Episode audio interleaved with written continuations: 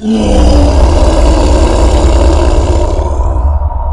mundo, hola Asgardia, soy Dark Sander transmitiendo desde Hades para todos aquellos que quieren saber qué hay detrás de cada letra, cada canción, cada artista. Será un viaje en el tiempo y el espacio, será controversial y riesgoso, pero siempre interesante.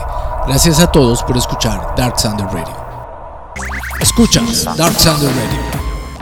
Synth Pop, abreviatura de pop sintetizado, también llamado Technopop, es un subgénero de la música New Wave, de la nueva ola, que se hizo prominente por primera vez a finales de la década de 1970 y presenta al sintetizador como el instrumento musical dominante.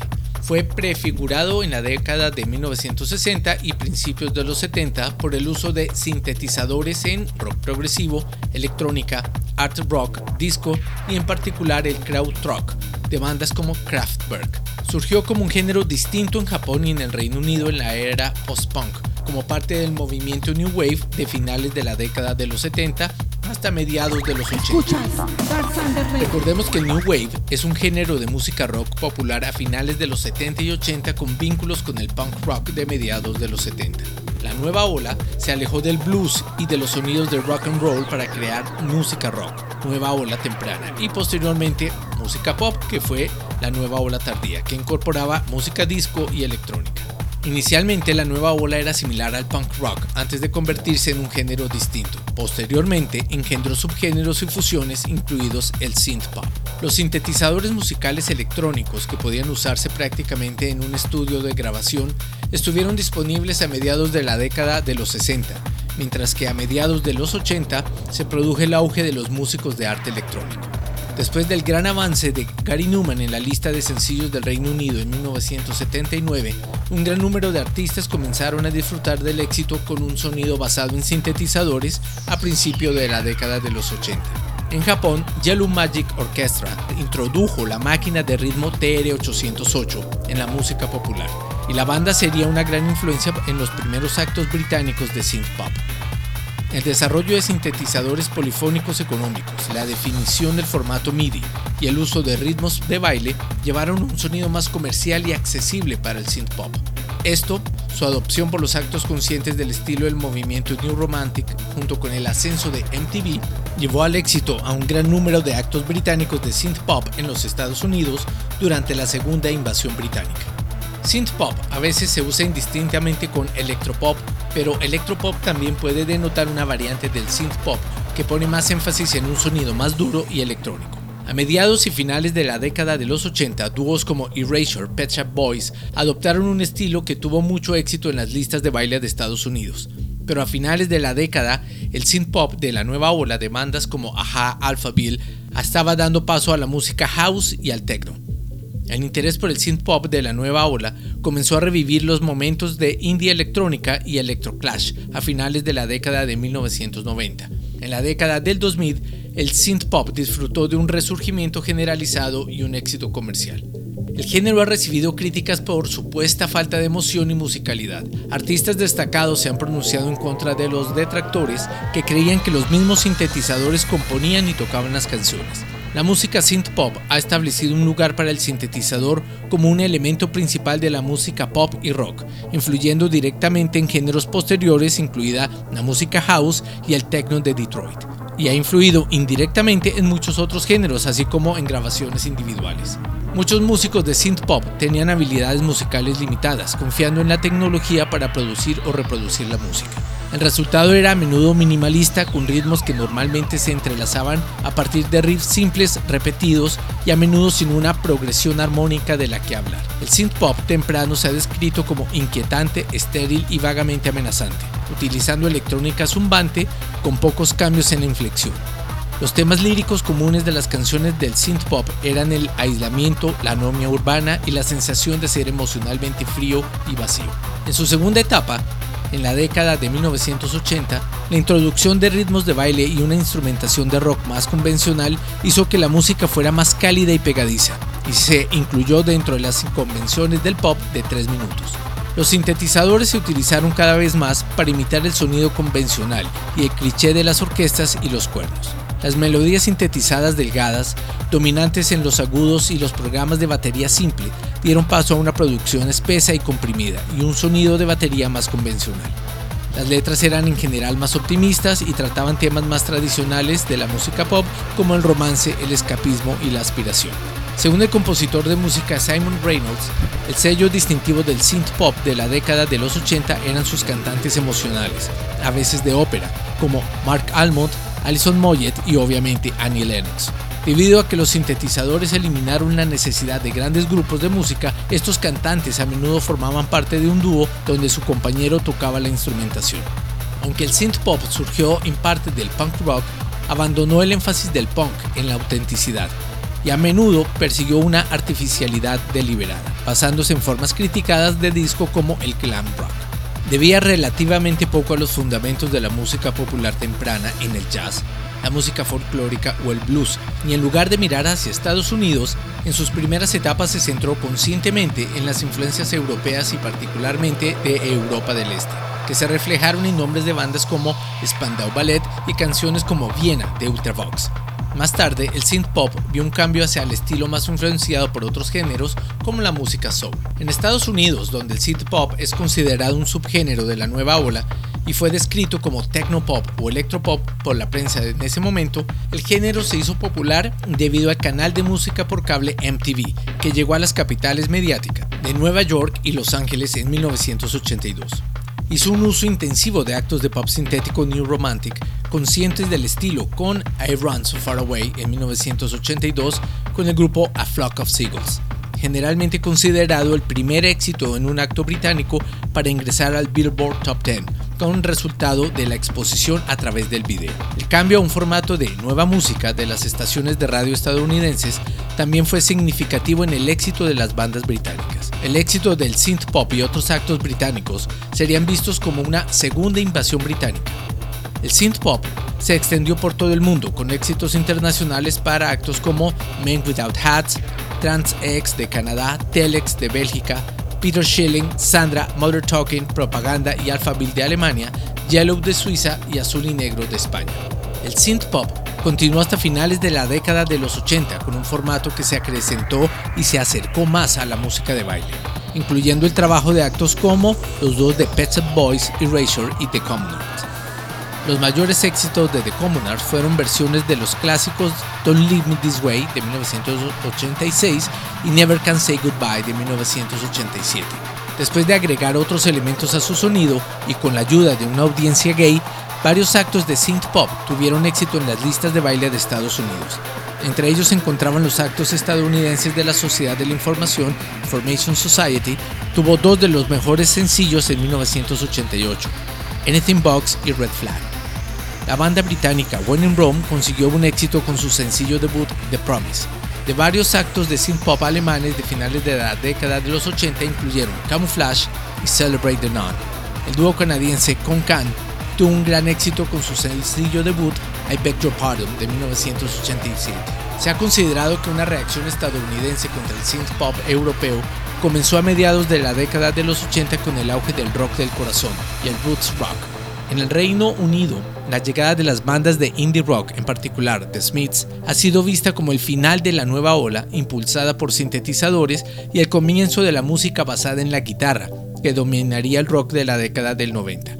En 1991, en los Estados Unidos, el synth pop estaba perdiendo su viabilidad comercial a medida que las estaciones de radio alternativa respondían a la popularidad del grunge, tema ya tratado anteriormente en el capítulo 5.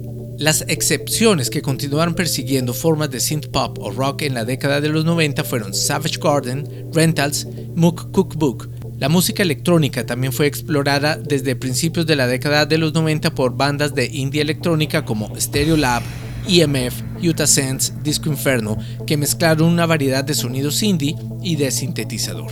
El synth pop ha recibido críticas considerables e incluso ha provocado hostilidad entre los músicos y la prensa. Ha sido descrito como anémico y desalmado. Los primeros pasos del synth pop, y Gary Newman en particular, también fueron menospreciados en la prensa musical británica de finales de los 70 y principios de los 80 por sus influencias alemanas y el periodista Mick Farren los caracterizó como la patrulla espacial en memoria de Adolf Hitler. En 1983, Morrissey de los Smiths declaró que no había nada más repelente que el sintetizador. Durante la década se plantearon objeciones a la calidad de las composiciones y la musicalidad limitada de los artistas. Gary Newman observó hostilidad y lo que sintió fue ignorancia con respecto al synth pop, como la creencia de la gente que pensaba que las máquinas lo hacían todo. Según Simon Reynolds, en algunos sectores los sintetizadores eran vistos como instrumentos para poseer effect, en contraste a la guitarra fálica. La asociación del synth pop con una sexualidad alternativa se vio reforzada por las imágenes proyectadas por las estrellas del synth pop que fueron vistas como una flexión de género, incluido el cabello asimétrico de Phil Oakey y el uso de delineador de ojos de la chaqueta de cuero pervertida de Mark Almond, falda de figuras como Martin Ward de Depeche Mode y la primera imagen de Dominatrix de Annie Lennox de Eurythmics. En los Estados Unidos, esto llevó a que los artistas británicos de synth pop fueran caracterizados como bandas inglesas de corte de pelo o música art maricón. Aunque muchos artistas británicos del synth pop eran muy populares tanto en radio estadounidense como en el MTV, algunas de las audiencias eran abiertamente hostiles al synth pop, logró un atractivo entre aquellos alienados de la heterosexualidad dominante de la cultura rock dominante, particularmente entre las audiencias homosexuales femeninas e introvertidas. Empezaremos nuestro recorrido con Peter Schilling, nacido como Pierre Michael Schilling en enero del 1956 en Stuttgart. Es un músico alemán cuyo estilo particular de techno-pop hizo que muchas de sus obras fuesen bandas sonoras de películas de ciencia ficción. Mejor conocido por su éxito de 1983, Major Tom Coming Home, fue el único éxito internacional de este artista. Pudo ser parte de nuestra serie de artistas de un solo éxito, sin embargo, este tema era para ser tratado en este capítulo aparte. Major Tom es una adaptación de la canción Space Oddity de David Bowie de 1969, inicialmente grabada en alemán, pero su éxito fue con la versión en inglés. La canción habla acerca de el carácter de un piloto al perder el contacto con el control en tierra mientras viajaba al espacio exterior, pero en vez de retornar a tierra decide lanzarse al espacio al cual dice que es su hogar. Alcanzó el número uno en Alemania Occidental, Austria y Suiza, mientras que la versión en inglés, aunque fue número uno en Canadá, solo llegó a la posición número 14 en el Billboard. Este tema también hubiese cabido en el capítulo 18 de mejores versiones del original, pero insisto, en este capítulo encaja mejor. Deben recordar que David Bowie en 1980 lanza una secuela de esta canción donde Major Tom recupera la comunicación con tierra.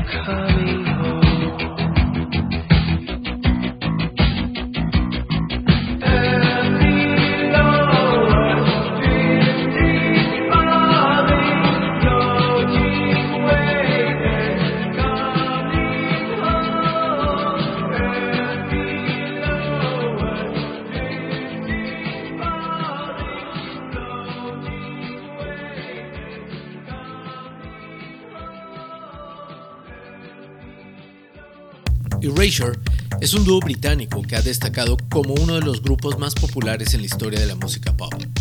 La banda está conformada por el compositor y teclista Vince Clark y el cantante y letrista Andy Bell.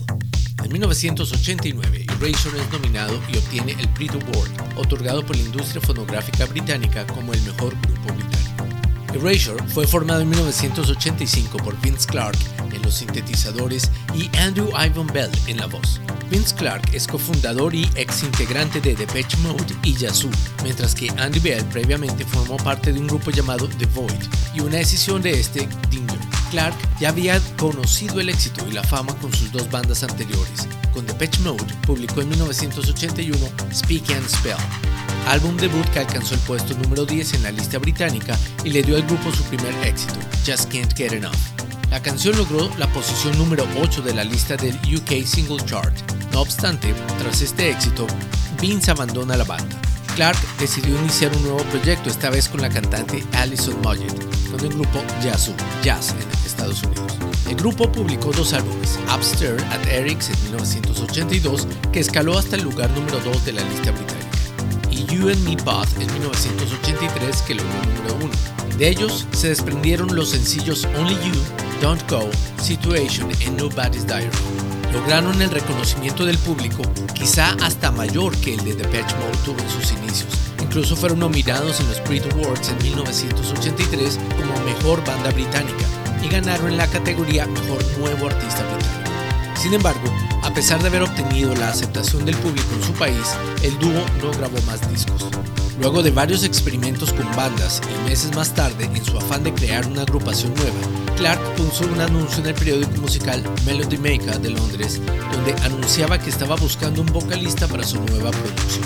Entre las personas que respondieron al aviso se encontraba Andy Bell, quien fue el candidato número 36. Andy interpretó One Day, la misma pieza que Vince había logrado con Paul Quinn y Who Needs Love Like That, que posteriormente formaría parte del álbum debut de Erasure. Vince Clark quedó sorprendido con la potente voz de tonos bajos y falsetes de Bell y decidió formar una nueva asociación musical con el cantante. Vince dejó de lado su idea original de utilizar diferentes vocalistas para cada canción del álbum y decidió colaborar con Aldi en todo el álbum. Fue así como Vince Clark y Andy Bell fundaron Erasure lanzan su primer álbum llamado Wonderland, el cual no tuvo muy buena aceptación y sin embargo iniciaron una gira por Europa donde además tocaban sencillos que no estaban en el álbum. Con esta gira se hicieron conocer por el público y luego los lanzamientos de los siguientes álbumes fueron un éxito de ventas. Andy Bell era muy criticado por su vestimenta, con el álbum de Innocence, Erasure logró una seguidilla de éxitos y donde Andy declaró abiertamente su homosexualidad. A Little Respect fue un tema que junto a All Amour se convirtieron en grandes clásicos de la banda. Himnos de Erasure, pero A Little Respect se convierte en su canción más reconocida y trascendental. Un clásico del techno pop y la música new wave, trascendiendo incluso más allá del propio estilo, siendo reversionado por infinidad de bandas a lo largo y ancho del planeta. Little Respect es una canción lanzada en 1988, en septiembre. La letra es una súplica a un amante a la cual se le pide que muestre respeto y compasión. Con 35 años de carrera y más de 28 millones de discos vendidos, 14 álbumes top 20, de los cuales 10 fueron top 10, incluidos 5 álbumes número 1 consecutivos en el Reino Unido entre 1988 y 1994, 29 sencillos en las primeras 20 posiciones, de las cuales 24 fueron top 20 consecutivamente entre el 86 y el 97, incluyendo 17 sencillos top 10. Erasure grabó más de 200 canciones y es la tercera banda en la historia del techno-pop que más discos ha vendido en el Reino Unido, solo detrás, por un pequeño margen, de Pet Shop Boys y The Patch Mode. Tratemos Erasure entonces con un poco de respeto.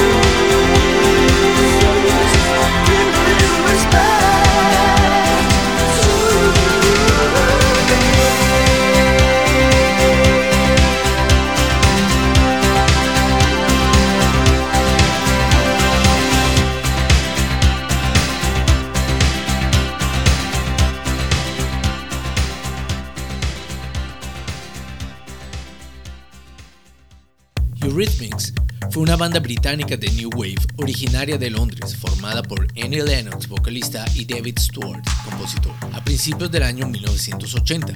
Consiguió durante su existencia un enorme éxito comercial y ha llegado a vender más de 80 millones de discos en todo el mundo. Sus miembros han obtenido, entre otros premios, 4 Grammys, un Oscar, 2 Globos de Oro y bien formando parte del grupo o por separado. El nombre del grupo proviene de la palabra euritmia, cuyas raíces devienen del griego eu bien, bueno, y ride, ritmos, refiriéndose a la correspondencia que hay entre cada una de las partes para producir una obra de arte musical. Eurythmics es reconocido como uno de los grupos líderes del synth pop o techno pop de los años 80 y más destacados por sus videos. A ello contribuyeron tanto la capacidad de innovación de David A. Stewart ¿Todo bien, hijo? Mmm, confundido. Estaba pensando sobre qué hacer con mi futuro. ¿Has pensado en servir a tu país? ¿Cómo? En el servicio militar tendrás la oportunidad de desarrollar y encontrar tus capacidades y habilidades.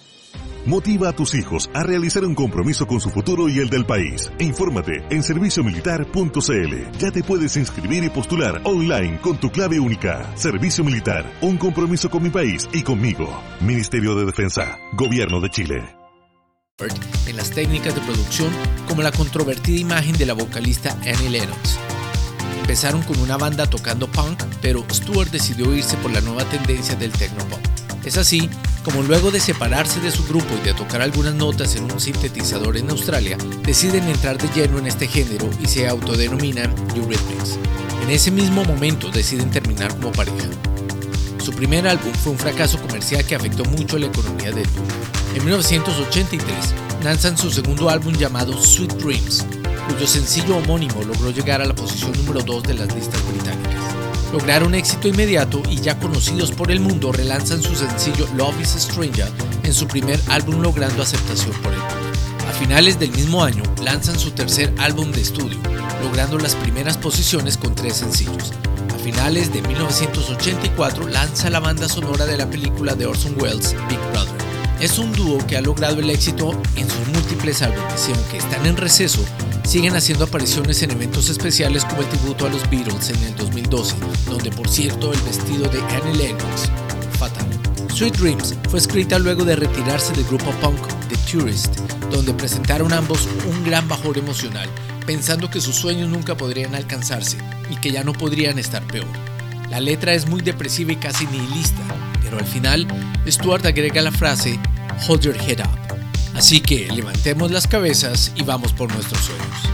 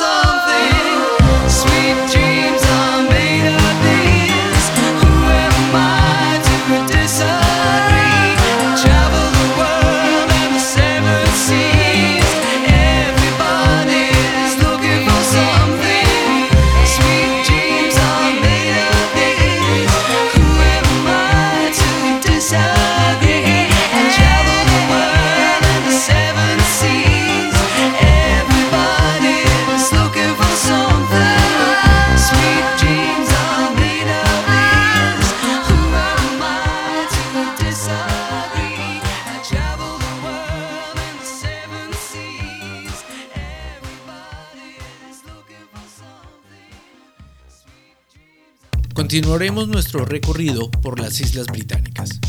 Level 42 fue una banda británica fundada en 1979 de estilo jazz y funk. Poco a poco se dio a conocer con sencillos pegajosos que lograron popularidad.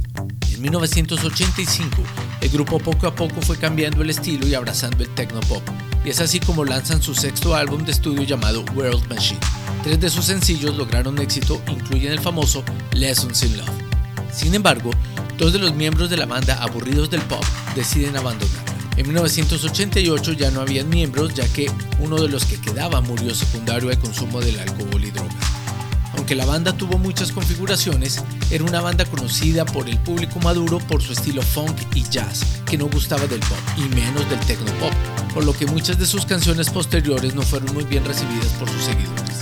Lessons in Love fue una de las canciones mejor posicionadas en las listas mundiales y fue de las pocas de la banda que pudo posicionar en la lista Billboard y como siempre cuenta la historia de un desamor de uno de los cantantes. Lecciones que aprendió luego de terminar con su pareja. Así que vamos a clase con Lessons in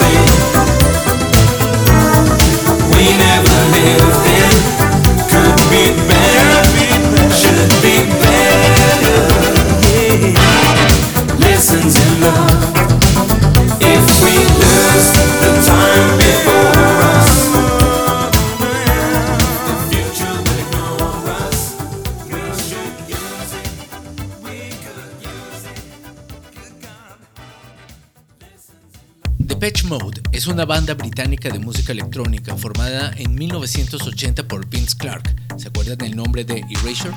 También Andrew Fletcher, Martin Gore y David Graham.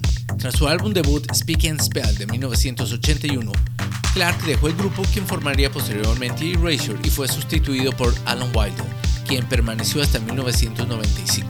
Desde entonces, Gahan, Gore y Fletcher han continuado el proyecto como trío. Según el documental Historia del Rock de la BBC, son los padres del rock electrónico.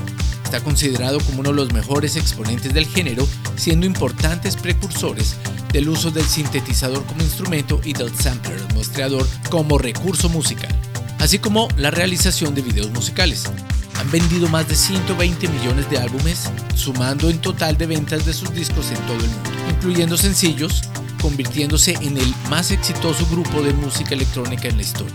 También fue elegido entre los 50 mejores grupos de música de todos los tiempos y uno de los 10 más influyentes de la música contemporánea. Según la revista Q, es la banda de rock electrónico más popular que el mundo ha conocido, y de acuerdo con Sunday Telegraph, es uno de los más grandes grupos de pop británico de todos los tiempos. En marzo de 1980, Vince Clarke, Martin Gore y Andy Fletcher, quien se integró en lugar de Marlowe y era amigo de la infancia de Gore, formaron The Composition of Sound, en donde Gore y Fletcher eran guitarristas y bajistas respectivamente. Clarke era vocalista y teclista. El 14 de junio de 1980, The French Look y Composition of Sound tocaron juntos en el club de jóvenes de St. Nicholas School en su natal Basildon, en el condado inglés de Essex. Poco después de la conformación de Composition of Sound, Clark Fletcher cambiaron a los sintetizadores, haciendo pequeños trabajos de carpintería para comprarlos o pidiéndolos prestados a sus amigos. Debido a la comodidad y a la creciente moda de su uso, además del ahorro en costos que representaba, para 1980 habían reclutado al vocalista David Gahan, después de que Clark lo contactara tras oírlo cantando Heroes de David Bowie en el salón de eventos artísticos mientras ensayaban. Por último, cambiaron su nombre a Depeche Mode por sugerencia del mismo Gahan, quien lo tomó tras estar hojeando una revista de modas francesa llamada así. Al explicar la elección del nombre, Martin Ward declararía, esto significa la manera apresurada o expedición de la moda. Me gusta el sonido de eso. Después de buscar e insistir en discográficas, consiguieron grabar en 1981 una canción de Clark en un pequeño sello independiente de música electrónica llamado Sound Bizarre Records. La canción era Photographic y apareció en un recopilatorio de nuevas promesas de ese convirtiéndose así en su primera grabación para un disco. Semanas después, durante un concierto en vivo en el Bridge House en Canning Town, la banda se acercó a Daniel Miller, un músico de género electrónico, fundador del sello Mute Records, que estaba interesado en su proyecto para así expandir su sello, y quien por cierto era también uno de los que antes los había rechazado. Los escuchó tocar en directo y reconsideró su decisión, por lo cual les dio la oportunidad de grabar su primer sencillo y su primer álbum, produciéndolos él mismo a través de Mute, todo en un trato solo verbal. Dreaming on Me se grabó en diciembre de 1980 y se publicó en febrero de 1981, alcanzando el número 57 en las listas británicas. Además, fue el primer sencillo del grupo antes de ese mismo año de su primer disco de larga duración, Speak and Spell. Animados por esto, la banda trabajó con su segundo sencillo, New Life, que llegó al puesto número 11 en las listas británicas. Tres meses después se publicó la canción bailable Just Can't Get Enough, su primer tema en entrar en las listas británicas, alcanzando el número 8. Este sencillo fue en muchos aspectos un gran avance para la banda y su éxito allanó el camino para el álbum Speak and Spell, lanzado en noviembre de 1981, que llegó al número 10 de las Islas Británicas. Las críticas fueron encontradas. Melody Maker lo describió como un gran álbum, uno que tuvieron que hacer para conquistar al nuevo público y complacer a los fanáticos que no pueden obtener suficiente. Mientras que la revista Rolling Stone fue más crítica calificando el álbum PJ Reddit Bluff. En 1983 empezaron a cambiar su sonido y empezaron a utilizar muestreadores, donde graban sonidos industriales lo que lo llevó a que la banda fuera un tecno más maduro e industrial. En 1987 y luego de 15 álbumes lanzan Music for the Masses, convirtiendo al grupo en un éxito comercial con clásicos como Strange Love, Never Let Me Down Again. En 1989 lanzan Personal Jesus, publicitando en los periódicos con el titular Your Own Personal Jesus y un número donde las personas podían llamar para escuchar la canción. La temática de la canción fue un escándalo en su momento por la sobreexplotación de la iglesia, lo cual catapultó a la canción. El álbum que contenía esta canción, Violator, se lanza un año después, en 1990. Llama la atención que Depeche Mode logró éxitos con su música electrónica aun cuando el techno pop ya había pasado de moda. El álbum Violator se considera el mejor de la banda y el mejor del género techno pop. A partir de ese momento, la banda incursiona en el grunge para la época que estaba muy de moda con el clásico I Feel You. Una característica única de Personal Jesus es la línea melódica, un tiempo extremadamente uniforme y rítmico creado con la guitarra y efectos electrónicos. Un efecto de eco constante aplicado a vocales rítmicas, lo que da a la canción una sensación mecanizada. En el año 2011 tuvo una nueva mezcla para la colección Remixes 2. La canción Personal Jesus fue inspirada por el libro Elvis and Me de Priscilla Presley. Según el autor de la canción, Martin Wall, es una canción que trata sobre ser Jesús para alguien más, alguien que te da esperanza y atención. Es sobre cómo Elvis fue su hombre y su mentor. Y cuán seguido eso pasa con las relaciones amorosas, cómo el amor de todos es en cierta forma como un Dios. Jugamos con estas partes de una persona que son como un Dios, pero las personas no son perfectas y ese no es el punto de equilibrio de alguien. Con ustedes, The Mode.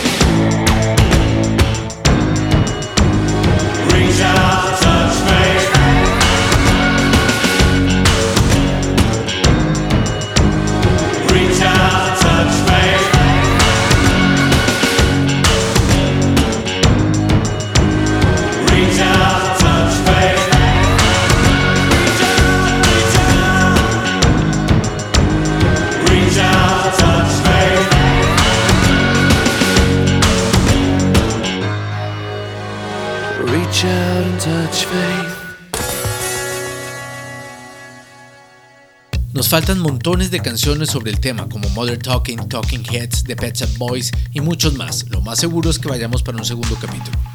Pero no podría terminar este capítulo sin hablar sobre mi primera canción de Tecnopop, escuchada hacia 1984 en una emisora de radio en Bogotá llamada Stereo 195. Madness era una banda británica de Camden Town, al norte de Londres, en 1973, que tocaba ska. Es la única banda que junto con UB40 estuvieron 214 semanas seguidas en las listas británicas. Con ustedes, Our House.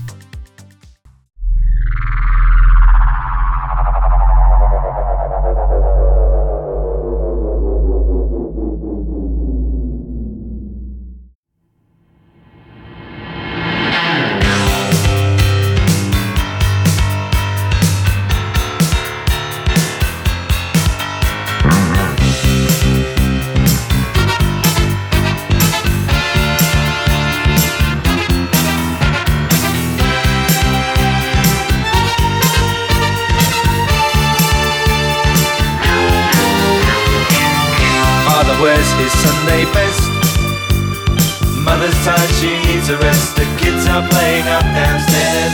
Sister's sighing in her sleep. Brother's got a date to keep, he can't hang around. Our house in the middle of our street. Our house in the middle of our our house. It has a crowd. There's always something happening and it's usually quite loud. Our mum, she's so house proud. Nothing ever slows her down and a mess is not allowed. Our house in the middle of our street. Our house in the middle of our our house in the middle of our street. Something tells you that you've got to move in the middle of our Father gets up late for work. Mother has to iron his shirt. She sends the kids to school. Sees them off with a small kiss. She's the one they're going to miss in lots of ways.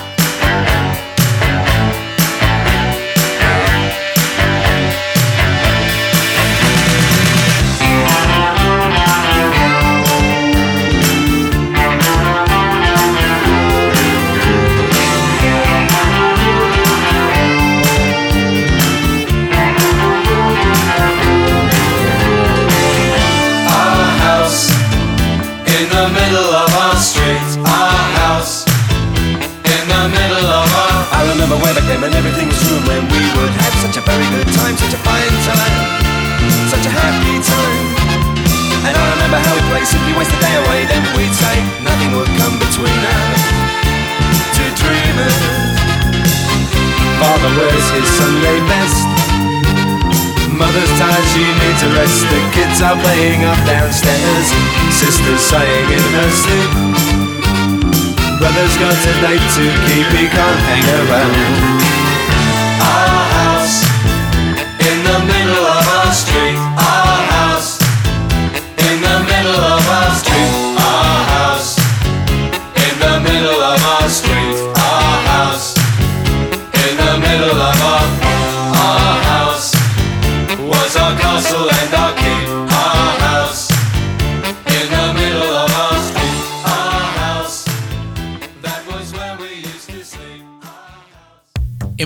final de este capítulo. Espero que haya sido de su agrado y esperando volver con una nueva inspiración para transmitir. Si les gusta mi canal, ayuden a difundirlo. Por favor, dejen mensajes en las diferentes plataformas y gracias a todos los que escuchan Dark Thunder Radio. Hasta luego mundo, hasta luego Asgard.